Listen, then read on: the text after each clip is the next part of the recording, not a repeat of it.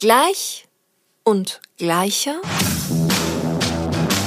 Der Gerechtigkeitspodcast mit mir. Hallo und herzlichst willkommen hier zu unserem Live-Podcast von Gleich und Gleicher, der Gerechtigkeitspodcast. Mein Name ist Mia und ich freue mich total, dass wir jetzt gleich über soziale Gerechtigkeit, Klimaschutz und Klimagerechtigkeit sprechen werden. Ganz schön viel Gerechtigkeit. Dafür habe ich mit mir auf der Bühne zwei ganz wunderbare Speakerinnen. Und zwar habe ich hier einmal in der Mitte von unserer Runde Chanvi. Chanvi ist im Vorstand von Bundjugend. Schön, dass du da bist. Danke, dass ich dabei sein darf. Von Herzen gerne.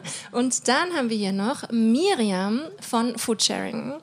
Und diese beiden Organisationen, die sind hier natürlich auch auf Fairtropolis vertreten. Ich will jetzt aber trotzdem erstmal von euch wissen, Miriam, wir fangen mal mit dir an. Was genau macht Foodsharing denn überhaupt? Genau, also wir retten Lebensmittel vor dem Weggeschmissen werden, ähm, eben lokal, aber auch ja, politisch setzen wir uns dafür ein, dass weniger Lebensmittel verschwendet werden. Wie genau kann ich mir das vorstellen? Genau, also bei uns ist es so, dass meistens Privatpersonen eben Lebensmittel retten von Betrieben, zum Beispiel in der Bäckerei oder in einem Supermarkt oder eben einem Catering und das dann verteilen an Menschen, die eben ja, Lebensmittel haben möchten. Ähm, aber auf Bundesebene setzen wir uns auch dafür ein, dass politisch weniger, ähm, ja, also Legislatur gemacht wird, damit weniger weggeschmissen wird. Genau. Und was macht ihr jetzt hier konkret auf dem Festival?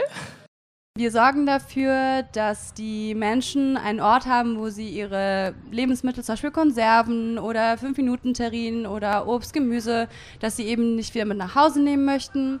Das können sie bei uns abgeben und dann spenden wir das der Tafel am Sonntag. Und genau, dann wird das nicht weggeschmissen, das ist für einen guten Zweck und alle freuen sich dann am Ende. Und das ist so unsere Mission hier auf dem Splash. Voll gut. Und Chanvi, was ist eure Mission hier auf dem Splash? Du bist ja von Bund Jugend, richtig? Ja. Ähm, wir sind hier, um Menschen nochmal auf die Klimagerechtigkeitsbewegung aufmerksam zu machen, da wir finden, dass es in der Gesellschaft nicht so krass angesprochen wird und vor allem ist es so, dass viele Aspekte der Klimagerechtigkeit nicht angesprochen werden, sondern immer nur die Klimakrise im Fokus ist und äh, wir wollen Menschen nochmal dazu educaten. Unser Stand ist auch hier direkt hier vorne wir machen coole Arbeit und unsere Arbeit wird von unseren jungen Menschen mitgestaltet bis 27 und wir suchen uns dann unsere Themen, die wir gerne möchten, aus. Und beim BUND ist es ja grundsätzlich so, dass es ganz viele verschiedene Gruppierungen gibt. Kannst du da vielleicht ein bisschen erklären, welcher Teil davon die Bund Jugend ist? Der BUND hat ähm, ganz viele Arbeitskreise, Kampagnen und wir sind die Jugendgruppe von denen. Wir sind der Abschnitt von 12 bis 27, der das macht, was wir wollen. Wir sind unabhängig von denen. Wir gestalten unser Zeug selber. Wir, haben, wir versuchen, die gesellschaftliche Vielfalt abzubilden. Wir haben Arbeitskreise zum Thema Klima, Digitalisierung, Vielfalt und noch Mobilität. Und äh, ihr könnt auf jeden Fall auch selber Arbeitskreise einfach, also uns, unsere Leute dürfen immer Arbeitskreise selber eröffnen und dürfen sich auch immer aussuchen, woran sie arbeiten wollen. Wir haben dann noch eine Landesebene. Das heißt, in jedem Bundesland gibt es eine Bundjugend und wir haben eine Bundesebene. Und wir haben Ortsgruppen in den Bundesländern, wo dann Leute, die einfach Bock auf das, was sie Lust haben, zum Beispiel Kleidertausch, Kampagnen, Sticker machen, das können die dann immer machen. Cool, das hört sich ja ziemlich vielfältig an. Und magst du auch ein bisschen was erzählen, wie du konkret ähm, zur Bundjugend gekommen bist und wie es auch vielleicht dazu kam, dass du jetzt sogar im Vorstand bist? Ich habe letztes Jahr angefangen, mein freiwilliges ökologisches Jahr zu machen in einem Jugend-Umweltnetzwerk in Niedersachsen. Und davon ist Bundjugend eine Gruppe. Und ich war dann, habe die Mitgliederinnenversammlung mit organisiert und äh, bin direkt in den Landesvorstand gegangen, äh, habe meinen Mitgliedsantrag währenddessen ich gewählt wurde ausgefüllt und dann war ich jetzt auf der Bundesjugendversammlung und dort war es dann auch so, boah, wir sehen dich da voll und bin dann auch in den Bundesvorstand jetzt reingekommen und bin noch im Arbeitskreis Vielfalt und äh, das Thema Umwelt hat mich schon immer interessiert. Aber für mich hat der Gerechtigkeitsaspekt in der außer der Bubble gefehlt. Den hat die Bundjugend für mich eigentlich recht gut verkörpert, weil die anderen Umweltverbände haben mich nicht so krass angesprochen in dem Moment. Weil, falls ich da kurz mal reinkrätschen kann, wie viele Stunden machst du so dann in der Woche? Weil das hört sich schon ganz schön viel an dann auch. Also ich arbeite gerade 25 Stunden die Woche an meinem FEJ, das habe ich gekürzt. Es wäre voll cool, wenn ihr auch die Petition FEJ stärken unterschreiben würdet. Dadurch würden wir ein bisschen mehr verdienen als nur 300 Euro im Monat. Aber sonst mache ich noch, gerade hält es sich noch in Grenzen, 20 Stunden ungefähr. Aber ich habe auch äh, Personen im Vorstand, die auch mehr machen. Wow, es hört sich doch ziemlich intensiv an. Wie ist es bei dir, Miriam? Wie bist du zum Foodsharing gekommen und warum ist dir das Thema überhaupt generell wichtig? Genau, also ich wurde von einem Freund damals zu einer Abholung mitgenommen und mir war das auch nicht so bewusst, dass wir so viel wegschmeißen. Also vorher war ich halt irgendwie schon interessiert, auch an ökologischen und nachhaltigen Projekten, aber ich wusste nicht so genau, wo ich da anfangen soll. Und er hatte mich dann eben zu so einer Abholung mal mitgenommen. Und dann habe ich gesehen, wie viel das war. Wir sind da zu viert hingegangen mit einem riesigen Sprinter und haben diesen Sprinter voll gemacht bei einem einzigen Supermarkt. Und dann war ich so, nee, also das kann ja wirklich nicht sein. Und dann habe ich gesagt, gut, dann fange ich jetzt auch Foodsharing an und ähm, habe das dann auch wirklich lange, ja, dann in diesem Bezirk dann auch gemacht Genau, und äh, mir liegt es halt einfach am Herzen, weil Lebensmittel sollten halt eigentlich ein Mittel zum Leben sein und wir behandeln Lebensmittel aber nicht so. Und das fand ich ganz perfide und dann habe ich gesagt, dann engagiere ich mich jetzt dafür. Und ihr engagiert euch ja auch wirklich für ein nachhaltiges Ernährungssystem. Was kann ich mir dann darunter vorstellen? Wie schaut so ein nachhaltiges Ernährungssystem aus? Der Vordergrund bei uns ist tatsächlich, dass wir weniger Lebensmittel wegschmeißen, weil wir nämlich 82 Kilogramm pro Person allein in Deutschland wegschmeißen. Wenn man das jetzt mal umrechnet auf ein Jahr, und das, wir sind ja gerade auf einem Festival, äh, wenn man das in Ravioli-Dosen umrechnen würde, dann könnte man von der Erde zum Mond viermal mit diesen Ravioli-Dosen, ja, die, die Strecke wäre viermal eben. Und das ist schon krass, wenn man sich das mal überlegt, weil so viele Menschen hungern und wir könnten diese Menschen eigentlich ernähren, aber wir machen es nicht. Und da ist halt so, ja, das ist nicht gerecht und äh, da setzen wir uns eben für ein, dass diese Lebensmittel vor allem verwendet werden dann wieder, weil ja, das eben nicht sein kann. Weil es ist ja auch wirklich so, dass mit den verschwendeten Lebensmitteln der weltweite Hunger auch sofort bekämpft werden könnte, oder? Ja, genau. Also das ist auch was, was wirklich perfide ist, weil wir im Überfluss leben und wir schmeißen diese Lebensmittel weg, während andere Menschen die eigentlich brauchen könnten. Und es ist auch nicht notwendig, dass wir sie wegschmeißen. Und ähm, da setzen wir uns eben für ein, dass dann Legislatur und Politik gemacht wird, dass wir weniger wegschmeißen und dass die Supermärkte und Bäckereien und was es nicht alles gibt, dass da dann eben weniger weggeworfen wird. Aber wir setzen uns auch dafür ein, dass Menschen zu Hause weniger wegwerfen, weil es wird halt zu Hause immer noch am meisten weggeworfen. Und ähm, genau, das ist aber der schwierigere Teil tatsächlich. Und was ist da euer Ansatz? Geht es da wirklich um Bewusstseinmachung oder gibt es ja auch konkrete Tipps oder wie geht man dieses Thema an? Genau, also wir haben sowohl konkrete Tipps, die kann man auch auf unserer Webseite foodsharing.de finden, aber wir setzen uns auch politisch dafür ein. Also wir haben auch Gruppen, überregionale Gruppen und die machen wirklich sich für Politik stark und erarbeiten Konzepte, wie man das am besten machen kann. Tatsächlich ist es aber so, dass wir den Fokus darauf legen, mit den Menschen im Kontakt zu sein und im Dialog zu sein und das niederschwelliger an die Menschen heranzutragen, wie zum Beispiel mit Kochworkshops oder sowas mit geretteten Lebensmitteln, genau. Ah ja, okay. Und wie ist das bei euch, bei der Bund Jugend? Was sind denn so eure ähm, Forderungen, die ihr habt?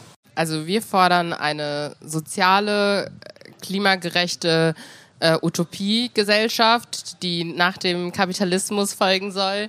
Wir wollen, dass der Kapitalismus abgeschafft wird, weil der den Menschen die Lebensgrundlage verbietet. Wir wollen, dass Menschen im globalen Süden gerechter leben können, dass sie nicht aufgrund des globalen Nordens die ganzen Ungerechtigkeiten an den leiden müssen. Wir wollen, dass die Klimakrise gestoppt wird. Ja, das ist so unsere Forderung und ähm, was, also wir tun auch aktiv dafür, wir haben Kampagnen dafür. Ich habe mein Kampagnen-Shirt an. Ja, erzähl gerne was zu deiner Kampagne vielleicht auch. Das ist nicht meine Kampagne, sondern das ist die Kampagne ähm, Justice is Everybody's Business. Das hat das Young Friends of the Earth, das ist die Bundjugend äh, auf Europaebene. Äh, die haben diese Kampagne gestartet. Äh, und zwar gibt, haben wir in Deutschland ein Lieferkettengesetz. Frankreich hat ein Lieferkettengesetz. Dieses Lieferkettengesetz ist sehr, sehr schwammig. Es hilft Menschen kaum etwas. Du kannst ähm, und die Umwelt und die Natur wird dabei nicht mit in, wird nicht im Fokus gesetzt. Dann haben jahrelang Leute Lobbyarbeit im EU-Parlament gemacht. Und das EU-Parlament hat da Lobbyarbeit bei der äh, Europäischen Kommission gemacht, bis sie dann einen Entwurf zu einem Gesetz äh, in, vor, vor einem Jahr oder so äh, vorgelegt haben. Und letztens wurde dann ähm, eine Abstimmung durchgeführt äh, im EU-Parlament, wo größtenteils für dieses Gesetz gestimmt wurde. Das Gesetz beinhaltet, dass Menschen auch äh, im globalen Süden die Firmen des globalen Nordens mit denen ins Gericht gehen können, ohne dass die krasse Beweise brauchen, dass sie die Umwelt geschädigt haben und vor allem auch, dass die Menschen die Leute auch anklagen können. Also das ist, das fehlt sehr oft. Die Menschen können nämlich nicht Firmen anklagen und die Firmen müssen auch verantwortlich dafür sein, auch wenn es ein Tochterunternehmen war. Und dafür machen wir uns gerade stark, damit der globale Norden nicht weiter den globalen Süden ausbeutet. Und jetzt, um nochmal auf dieses ähm, Lieferkettengesetz zurückzukommen, was sind jetzt die konkreten Forderungen? Wie soll das gestaltet sein, damit es nicht diese ganzen Ungerechtigkeiten, die du gerade beschrieben hast, projiziert und fortführt? Also es besteht größtenteils daraus, dass große Unternehmen, auch kleine, etwas kleinere Unternehmen, also wenn ich kleine Unternehmen sage, sage ich jetzt nicht Supermarkt von nebenan, der nur eine Filiale hat, sondern es sind diese Supermarktketten, die auch kleiner sind, dass sie auch zur Verantwortung gezogen werden können. Zum Beispiel, ich nehme jetzt mal die ECOP, das ist die East African Crude Oil Pipeline, die soll durch Afrika durchgebaut werden. Und eine der Forderungen ist, dass das gestoppt wird weil diese Pipeline einfach zu Erdbeben führen würde, der Umwelt und der Natur schaden würde. Und das ist ja auch unsere Forderung, dass in diesem Gesetz enthalten ist, dass die Natur und, der, ähm, und es den Umwelt nicht schaden soll und es den Menschen ihre Lebensräume wegnehmen würde, sie sich selber nicht versorgen könnten. Und das ist ja auch eine Forderung von uns.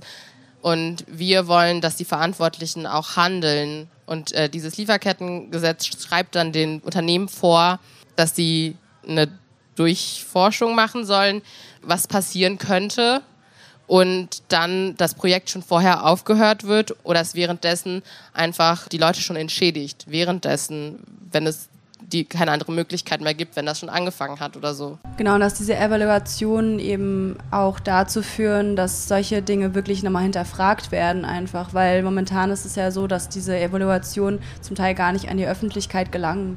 Und dann weiß man, also das natürlich wissen die das intern, aber die Öffentlichkeit weiß das dann eben nicht und das kann ja eigentlich nicht sein. Das ist ja ein Gemeinwohl und ein Gemeingut auch irgendwie, was dann da geschädigt wird. Und das ist ja total verrückt eigentlich, dass wir das so unter Beschluss halten dann. Und ist es generell auch ein Thema, was ihr bei Foodsharing auf der Agenda habt oder wofür ihr aufklärt, bewusst macht, dass eben solche Themen existieren und wir da auch als Zivilgesellschaft eine gewisse Verantwortung haben? Also man muss dazu sagen, Foodsharing ist halt ein deutschsprachiger Verein, sag ich jetzt mal. Also wir sind sehr stark vertreten in Deutschland, wir sind ein bisschen vertreten in der Schweiz und Österreich und in so ein bisschen angrenzenden äh, Ländern. Dementsprechend, natürlich haben wir überregionale ja, Arbeitskreise, die da was erarbeiten, aber wir haben sehr, sehr viel, was auf Deutschland und auf deutsche Politik aus ist. Also wir sind auch eigentlich kein politischer Verein und machen uns dementsprechend nicht wirklich große Gedanken. Wir haben auch gar nicht die Manpower, um uns da großartig Gedanken zu machen, was noch auf der Welt passiert. Natürlich haben wir die gleiche Meinung, aber das, das ist was anderes, als sich dafür stark zu machen, natürlich. Was ist denn so deine Meinung, wo wir schon dabei sind, zu dem Ernährungssystem, wie das heute ist? Also jetzt haben wir schon gehört, der globale Süden, der globale Norden, ist das gerecht? Genau, also das ist schon krass, wenn man sich das mal überlegt, dass wir im Prinzip Lebensmittel aus dem globalen Süden ähm, nach Europa schiffen oder sogar fliegen. Dann hier eben was davon verwerten oder was davon ja essen und den Rest schicken wir wieder in den Süden, um dort dann die Wirtschaft letztendlich kaputt zu machen. Also natürlich ist es nicht der Sinn, aber es ist trotzdem so, dass es passiert. Und da setzen wir uns natürlich gegen ein und vor allem eben tierische Produkte sind da ein ganz, ganz großes Problem, weil vor allem in Afrika ist es so, dass sehr viel von der Produktion eben ja, Hühner zum Beispiel sind und dann kommen die nach Europa, werden hier zum Teil verwertet und den Rest schicken wir wieder zurück. Und das ist eigentlich sehr perfide, wenn man sich das mal überlegt. Und äh, genau da setzen wir uns natürlich dagegen ein, weil das ist einfach Lebensmittelverschwendung. Habt ihr bei der Bundjugend auch eine konkrete Stellung zum Thema tierische Ernährung? Ja, bei uns wird nur vegan abgerechnet. Das heißt, wir dürfen, wenn wir, wenn die Bundjugend was einkauft, nur vegan einkaufen. Alles andere für unsere Veranstaltung können sich die Personen selber aussuchen, äh, müssen das dann aber aus eigener Tasche bezahlen. Ähm, das ist aber auch seit diesem Jahr erst. Also vor fünf Wochen oder so haben wir uns dazu entschieden. Jedoch ernähren sich alle, fast alle größtenteils vegan in der Bundjugend. Und es ist ein gemeinsamer Konsens, dass wir uns alle auch klimafreundlich ernähren. Und das ist halt vegan am klimafreundlichsten. Und vor allem ist es für alle Menschen zugeschnitten. Für Allergien größtenteils, äh, Intoleranzen und so weiter ist vegane Ernährung einfach perfekt. Und äh, das ist eigentlich unsere Stellungnahme, dass wir gerne möchten, dass äh, Menschen, soweit es geht, sich vegan ernähren. Jetzt hast du gerade gesagt, dass die vegane Ernährung die klimafreundlichste ist. Warum ist es so? Also es gibt einige Produkte, die sind natürlich nicht klimafreundlich. Die Tierhaltung ist halt am meisten verantwortlich dafür, äh, für die Treibhausgase. Äh, alle denken immer an CO2. Es ist Methan, das am schlimmsten ist. Methan wird dann zu CO2 das macht alles noch schlimmer, weil Methan halt voll lange braucht, um zu CO2 zu werden. Und es muss erstmal abgebrannt werden, damit es überhaupt zu CO2 wird, was die Klimakrise nochmal verstärkt. Methan sorgt auch dafür, dass wir größere Ozonlöcher bekommen. Und deshalb ist es halt auch am klimafreundlichsten, dadurch, dass man sich auch regional ernähren kann. Weil wir haben ja Pflanzen und äh, Sachen, mit denen wir hier uns ernähren können. Genau, und selbst wenn man halt die Treibhausgase äh, außer Acht lässt, ist es ja auch so, dass wir sehr, sehr viel Land auch einfach verschwenden und oder ähm, unbrauchbar machen für ja, Lebensmittelanbau, dadurch, dass wir da eben überdüngen oder dass wir Tiere darauf stehen haben. Also genau, deswegen ist, ist vegane Ernährung eigentlich so die Zukunft. Da gibt es nicht viel, was man da irgendwie noch machen kann dran, genau. Zudem ähm, kriegen ja die Tiere das vegane Essen, was angebaut wird, was wir theoretisch bekommen könnten. Und die Menschen, die kein Essen, also die an Hungersnot leiden, die das bekommen könnten, bekommen dann die Tiere, damit wir dann die Tiere essen können. Ja, und also wir haben ja auch die, die Problematik mit dem Regenwald, dass der abgeholzt wird für Soja. Und das ist ja auch irgendwie so ein Argument, was ich dann doch immer wieder höre, so, ah ja, für euch wird ja der Regenwald abgeholzt, aber das ist ja eigentlich nicht nicht Menschenfutter, sag ich mal, sondern es ist ja Futter für Tiere, das dort angebaut wird. Also das Soja kommt nicht dann in den Tofu, sondern das kommt eben dann ja für äh, zum Einsatz für Hühner zum Beispiel, vor allem Hühner. Ähm, genau und ich denke, da ist auch ganz viel Missinformation vielleicht noch äh, unterwegs. Total und weil du es auch gerade erwähnt hast mit dem Soja für die Tiere. Was ich auch irgendwie total arg finde, ist, dass diese Soja ja auch unter Bedingungen hergestellt wird, gerade was die Spritzmittel betrifft, die ja ganz fern von irgendwelchen Verordnungen hier stattfinden und wir uns das dann aber am Ende auf unsere Felder hauen, indem wir dann mit dem Dung von den Tieren, die dieses Soja gegessen haben, unsere eigenen Felder düngen und somit halt auch einen sehr, sehr gefährlichen Kreislauf schaffen, der am Ende halt toxisch ist, auch für uns hier vor Ort. Ja, genau. Ja, aber auch für Menschen. Wir essen das ja auch und das ist in unserem Körper. Also, falls jemand von euch mal ins Labor gehen würde und gucken würde, was die alles im Körper haben, würdet ihr alle Glyphosat in eurem Körper finden.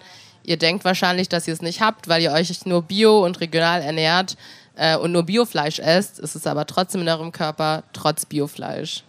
Ja, abgesehen von den ganzen Antibiotikern und den multiresistenten Keimen.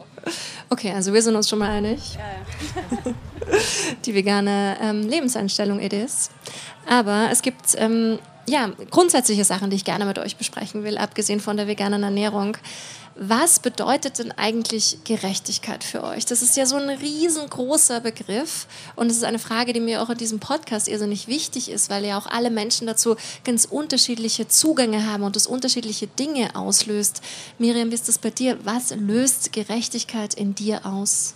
Ähm, ich glaube tatsächlich ist es Respekt für mich. Also, dass ich Respekt habe gegenüber Menschen natürlich. Also nicht nur jetzt zum Beispiel die Person, die neben mir sitzt, aber auch die Person, die in, ich weiß nicht, Simbabwe wohnt oder in Australien. Also es ist komplett egal, das ist Respekt für mich aber eben auch der Umwelt gegenüber. Und ich glaube, das ist sehr schwierig, da, da wirklich so diesen Zugang zu finden manchmal. Vor allem, wenn man das halt auch nicht beigebracht bekommt, da muss man das natürlich selbst machen. Genau, aber für mich ist es Respekt, würde ich sagen.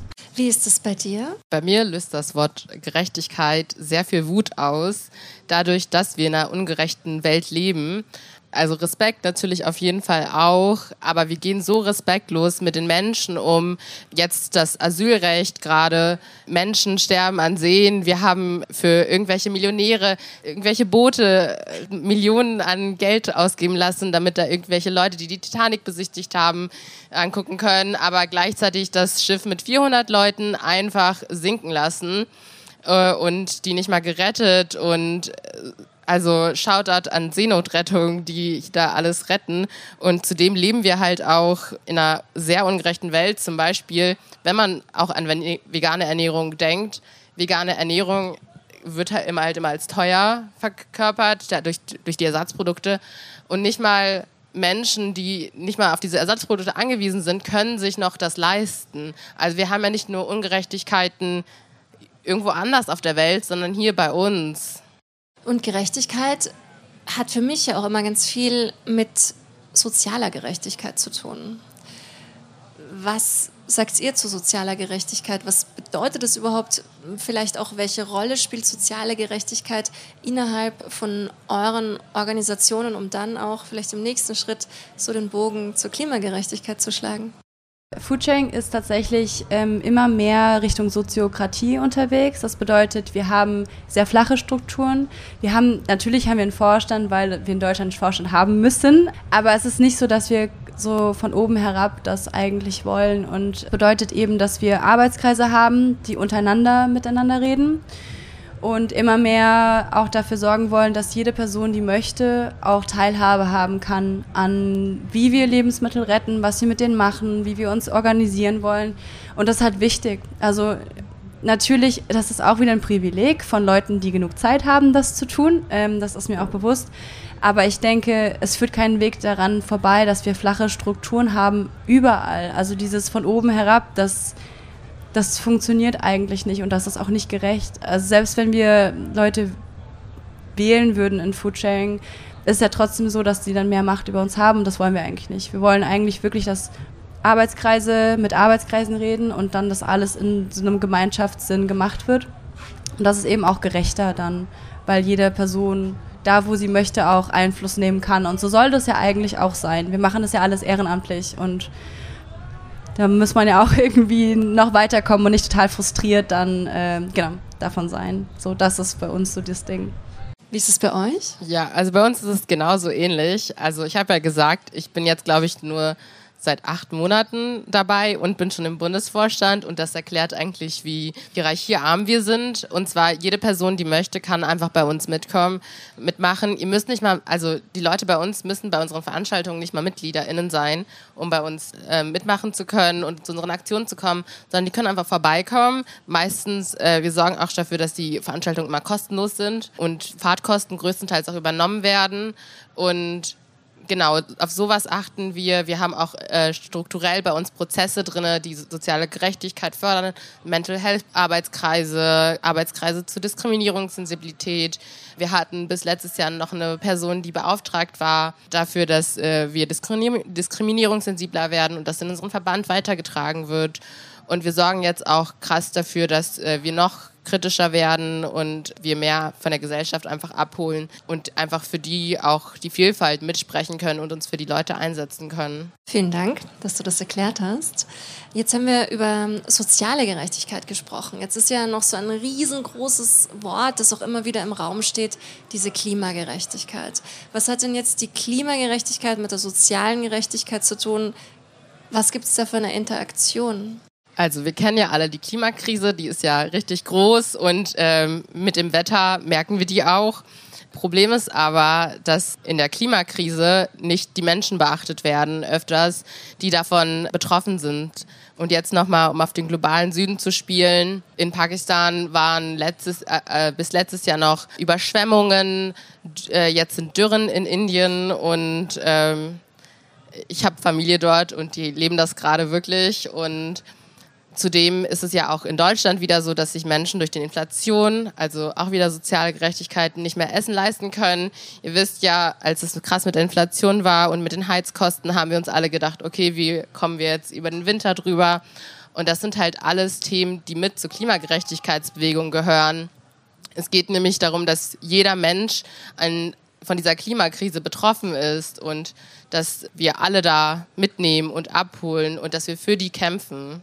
Ja, voll. Also es ist ja auch letztendlich so, dass wir so tun, als ob uns das irgendwie egal sein könnte, aber es ist halt nicht so. Also wenn Menschen leiden, dann fliehen sie und wir wollen nicht, dass diese Menschen fliehen. Also jetzt unabhängig davon, ob wir die in Europa haben wollen oder nicht, aber ich möchte nicht, dass Menschen fliehen müssen, weil wir in Europa das nicht richtig machen oder generell im globalen Norden das nicht richtig machen. Und ich finde, es ist eigentlich ein Unding, dass wir auf Kosten von anderen Menschen leben. Und das ist dann soziale Gerechtigkeit, weil da eben Menschen drunter leiden, aber es ist eben auch Klimagerechtigkeit und das hängt alles zusammen. Und so zu tun, als ob es das nicht tut, finde ich eigentlich sogar gefährlich, weil es ertrinken Menschen im, im Mittelmeer immer noch und gleichzeitig heizen wir hier aber trotzdem noch ganz normal weiter. Und ich finde das eigentlich, also ich finde es nicht richtig, dass wir so tun, als ob uns das egal sein könnte, weil das ist es halt nicht. Also wir werden auch davon betroffen werden, nur halt später. Und ähm, dass wir da nichts dagegen tun, ist, also das verstehe ich nicht. Das ist einfach nicht logisch, so, genau. Jetzt gibt es ja einige AktivistInnen, die dann Bewusstsein dafür haben und sich auch dafür einsetzen und gerade eben auch in Bezug auf die große Klimakrise, die ja dann auch durchaus bei den aktiven Menschen eine Klimadepression auslösen kann. Wie ist es in euren Organisationen? Wie wird damit umgegangen? Wie ist da der Zugang auch vielleicht ein gegenseitiges Empowerment, um da nicht eben entsprechend in so eine Depression, Erschöpfung reinzufallen? Also tatsächlich haben wir relativ viele Menschen, die da wirklich auch drunter leiden. Ich glaube, das liegt auch, natürlich ist das was Persönliches, ne? ob ich da jetzt sensibel bin oder nicht für, das ist was, wie der Mensch einfach gebaut ist, das ja, aber wir reden da auch sehr viel drüber und wenn wir merken, dass es zu viel wird für eine Person, dann versuchen wir der eben Angebote zu machen, so. Und ich denke, mehr kann man da leider auch nicht wirklich machen, weil wir sind ja letztendlich keine Organisation, die da jetzt direkt was dran ändern kann. Natürlich versuchen wir das, aber realistisch betrachtet, wenn es einer Person schlecht geht, dann kann ich da jetzt erstmal nichts ändern. Ich kann unterstützen, aber das ist auch alles.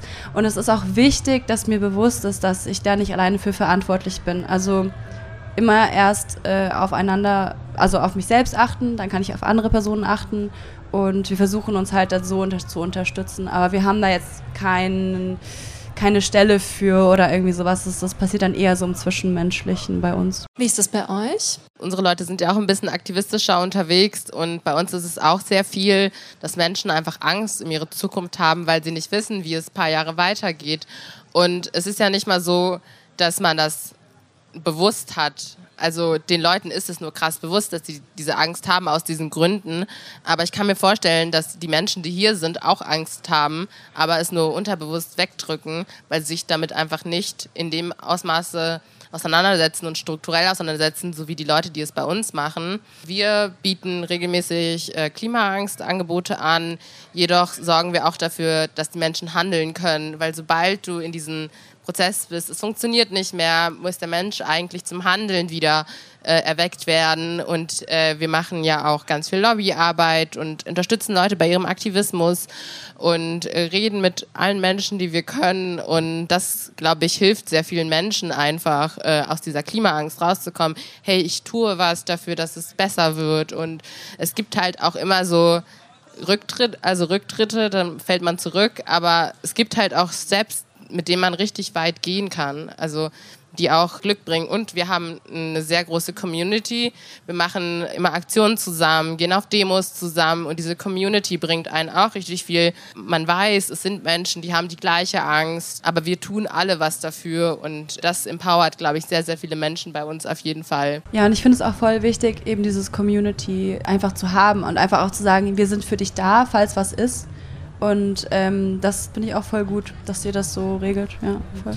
Cool. Ich finde es auch mega, mega wichtig und alleine schon so dieser Austausch und eben so ein Bewusstsein dafür zu haben, okay, Achtung, das kann dir passieren und das ist ganz normal und wir sind für dich da. Ich glaube, das ist einfach schon so dieses gegenseitige Empowerment ist auch da irrsinnig, irrsinnig wichtig. Ich glaube, das fehlt in unserer Gesellschaft sehr krass, dadurch, dass wir jetzt sehr in dem Individualismus leben. Ich muss das alleine können und äh, der Kapitalismus das auch nochmal stärkt. Da fehlt eigentlich dieses Community Building. Und ähm, ich muss sagen, ich habe sehr lange auch unter Klimaangst gelitten. Auch ähm, ich dachte mir so, okay, ich kann das gar nicht mehr. Für mich da voll hilflos. Und es hat halt wirklich voll geholfen, auch mit Leuten drüber zu reden und dann auch zu sehen, dass ich auch was machen kann. Und in dem Art und Form, wie ich das machen möchte. Und äh, das hilft auf jeden Fall. Und füreinander da sein ist, glaube ich, das Größte, was wir machen können und uns alle gegenseitig in dieser Klimabewegung unterstützen. Cool. Jetzt haben wir über diese Unterstützung und das Empowerment gesprochen. Jetzt passiert aber gerade in Deutschland und auch Europa, vielleicht sogar weltweit, eine krasse Gegenbewegung, nämlich die Kriminalisierung von KlimaaktivistInnen. Was sagt ihr dann jetzt dazu? Janvi, wie siehst du das? Ich finde, wir sollten diese Menschen komplett unterstützen. Also das, äh, es gibt auch nicht mal die Frage, das, was sie tun, dass es falsch ist, weil wir suchen es uns nicht aus, dass wir uns am Samstagmorgen um 9 Uhr an die Straße kleben oder irgendwelche Plakate bemalen oder beschmieren, was auch immer wir das nennen wollt. Wir machen das, weil wir Angst haben um unsere Zukunft und weil wir wollen, dass die Politik was tut und die Menschen auch merken, dass was getan werden muss. Sorry, dass eure Autos dann morgens blockiert sind, aber ihr werdet, würdet ihr die Bahn nehmen, werdet ihr auch pünktlich da, so. Und es geht einfach krass darum, dass wir der Politik sagen möchten, jo, macht was, es ist dringend, wir kleben uns schon an die Straße dafür, wir haben block Berlin blockiert dafür. Jedoch zeigt uns die Politik immer einen großen Mittelfinger und sagt immer so, dass er bescheuert das, was wir machen. Äh, wir wären politikverdrossen, wir wüssten nicht, was wir machen und wir versuchen immer ein Zeichen dagegen zu setzen, dass wir was tun und unsere Taten werden halt nicht so gesehen.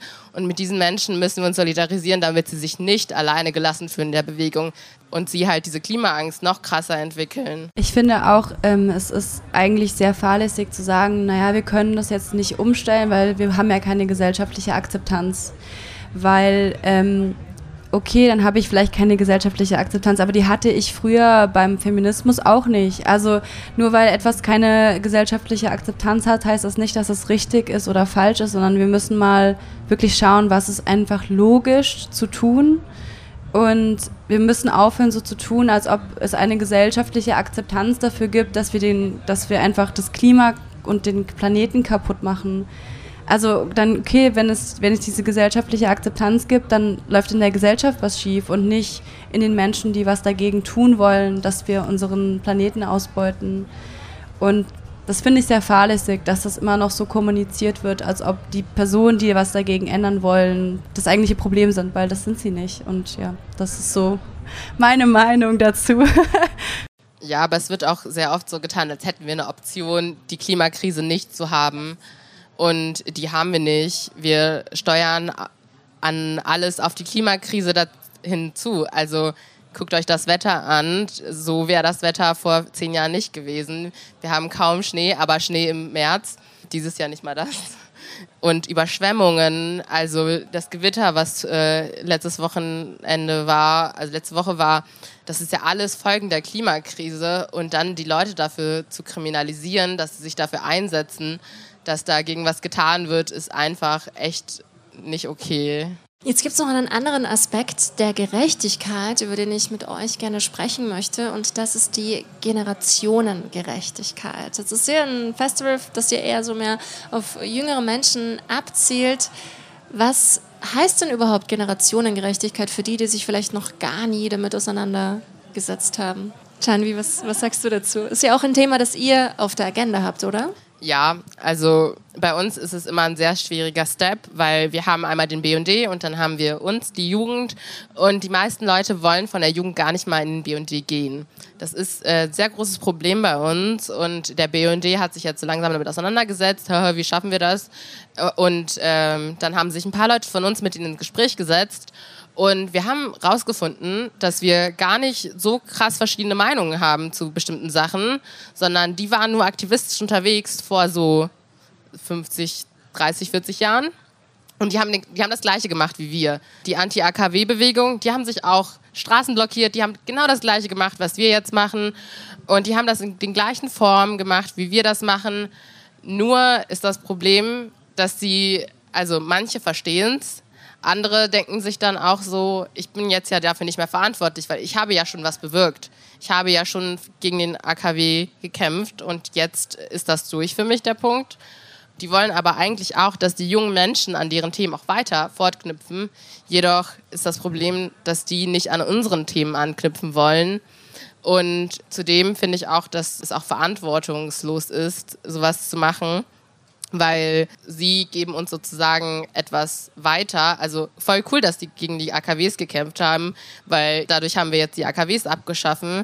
Aber ich fände es nicer, wenn sie auch noch mit uns gegen die Klimakrise kämpfen würden damit wir die auch nicht mehr haben bald. Ja, und also es ist ja auch kein Geheimnis, dass die Menschen, je älter sie sind, desto mehr politische Macht und auch finanzielle Macht haben diese Menschen. Es ist ja logisch auch in, in unserem System, dass Menschen, die älter sind, mehr finanzielle Macht haben. Das, und finanzielle Macht ist ja in, in unserem System auch politische Macht. Und es ist halt ein Problem, weil die Menschen, die jung sind, sind diejenigen, die die meiste Zeit noch auf diesem Planeten sein werden. Und anstatt dass wir darauf achten, dass die jungen Generationen hier gut leben können, möchten wir eigentlich so weitermachen wie bisher. Das verstehe ich auch bis zu einem gewissen Grad, das ist sehr menschlich, aber es ist nicht richtig.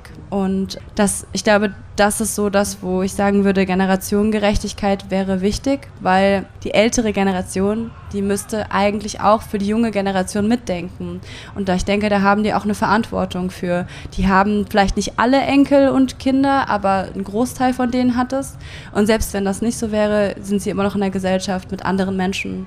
Und ähm, da muss man eben an, an alle denken und auch eben an die Jungen. Und ich finde auch dieses Argument, was häufig gebracht wird, naja, wenn wir das machen, vielleicht stellt sich ja heraus, dass der Klimawandel gar nicht so schlimm ist. Und dann denke ich mir ja, oh schlimm, dann haben wir unsere Gesellschaft umgestellt auf eine grünere, gerechtere Gesellschaft. Das ist bestimmt sehr, sehr schlimm dann in 20 Jahren, wenn wir das bemerken. Also da gibt es eigentlich gar keine Argumente dagegen. Und ähm, dass wir trotzdem noch so leben, liegt halt daran, dass dass wir das System so weiterfahren wollen, wie es von 20 Jahren schon ist und das ist nicht richtig. Stairway to Equality. Deine Steps zu mehr Gleichberechtigung. Jetzt haben wir ja sehr, sehr viele Argumente dagegen gehört und vor allen Dingen auch schon festgestellt, dass diese Welt, in der wir leben, hm, nicht unbedingt gerecht ist, aus sehr, sehr vielen Standpunkten heraus. Jetzt versuche ich hier in diesem Podcast ja auch immer so konstruktiv wie möglich an die Sachen heranzugehen. Und deswegen gibt es auch eine Kategorie, die nennt sich Stairway to Equality. Und da möchte ich von meinen Gesprächspartnerinnen immer gerne hören, was sind denn so konkrete Handlungsempfehlungen? Was sind so Steps, die wirklich jeder und jede von uns, die wir alle umsetzen können, vielleicht sogar schon hier auf diesem Festival, um die Welt zu einem gerechteren Ort zu machen?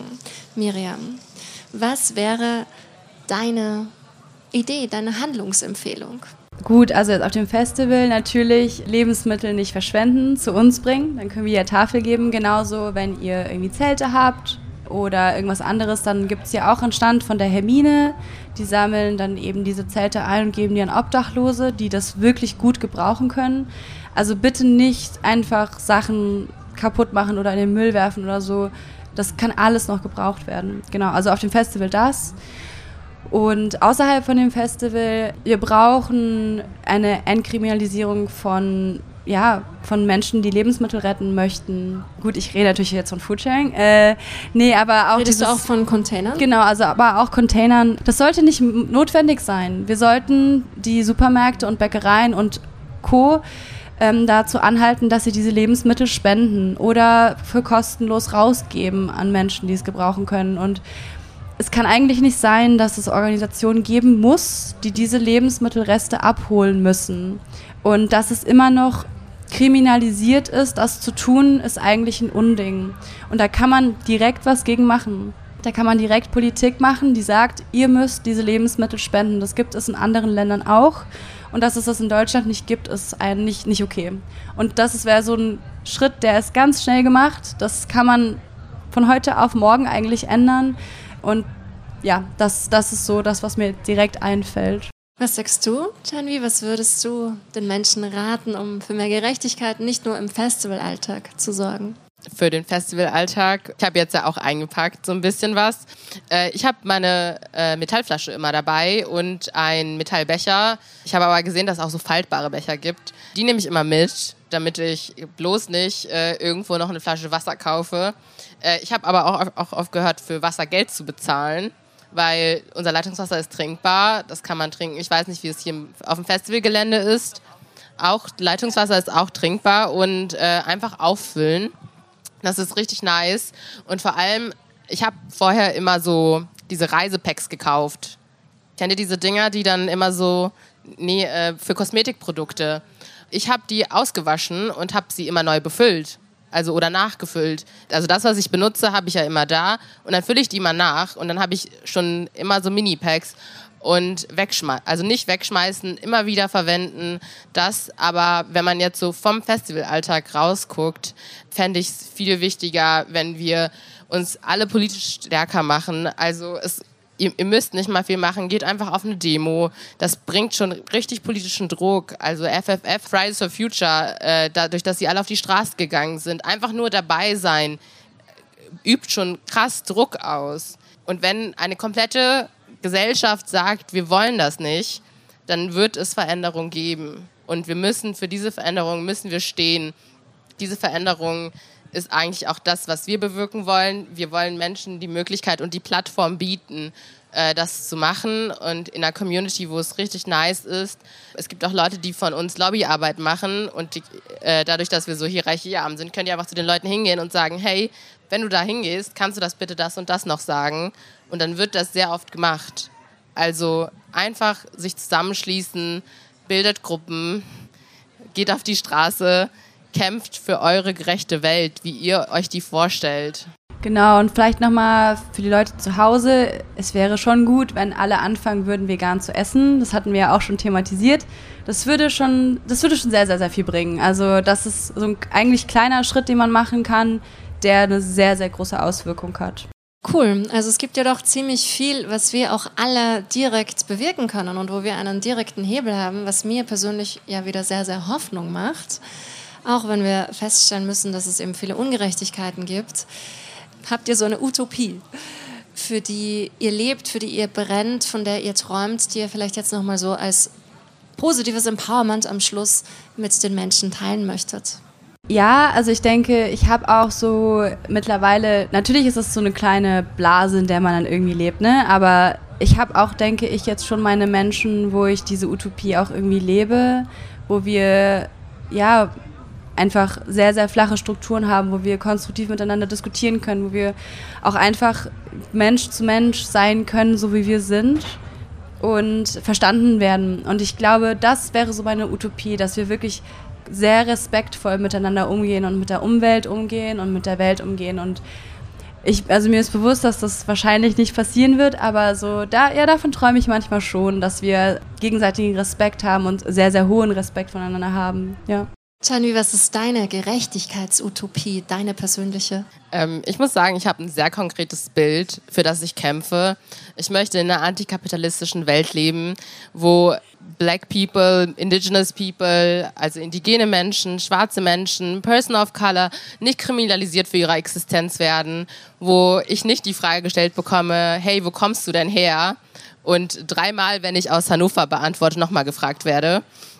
Ich lebe dafür, dass wir in einer klimagerechteren Welt leben, wo große Firmen nicht Menschen ausbeuten, damit sie irgendwelchen anderen Menschen so Kleinigkeiten bieten können.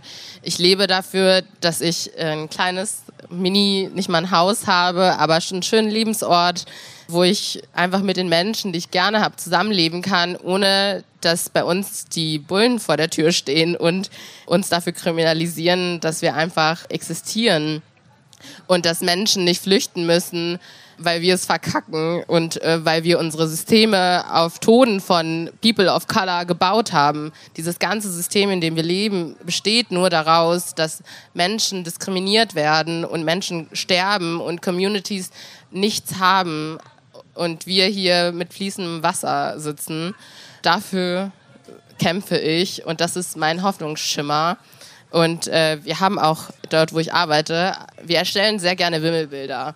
Und äh, wir haben ein Wimmelbild Klima und Flucht und es gibt eine Utopie-Version dazu und die finde ich sehr, sehr schön. Die hängt da hinten auch irgendwo rum und die gucke ich mir regelmäßig an, weil die verkörpert auch so ein bisschen das, was ich möchte. Und dieses Bild dann auch noch da zu haben, die hängt auch bei mir zu Hause, finde ich ganz schön. Wow, voll stark. Ich danke euch von Herzen, dass ihr euch für diese wichtigen, wichtigen Themen stark macht. Ich danke euch hier allen dafür, dass ihr uns eure Aufmerksamkeit schenkt und auch das alles ins Bewusstsein holt, was sich so um das Thema Gerechtigkeit herumtummelt. Wenn ihr Lust habt, mehr über die BUND Jugend und über Foodsharing zu erfahren, dann schaut gerne noch bei den Ständen vorbei. Wenn ihr Lust habt, mehr von diesem Podcast zu hören, dann schaut gerne bei Gleich und Gleicher vorbei. Ich freue mich, wenn wir uns in Zukunft wiedersehen und hören und sage erstmal herzlichen, herzlichen Dank.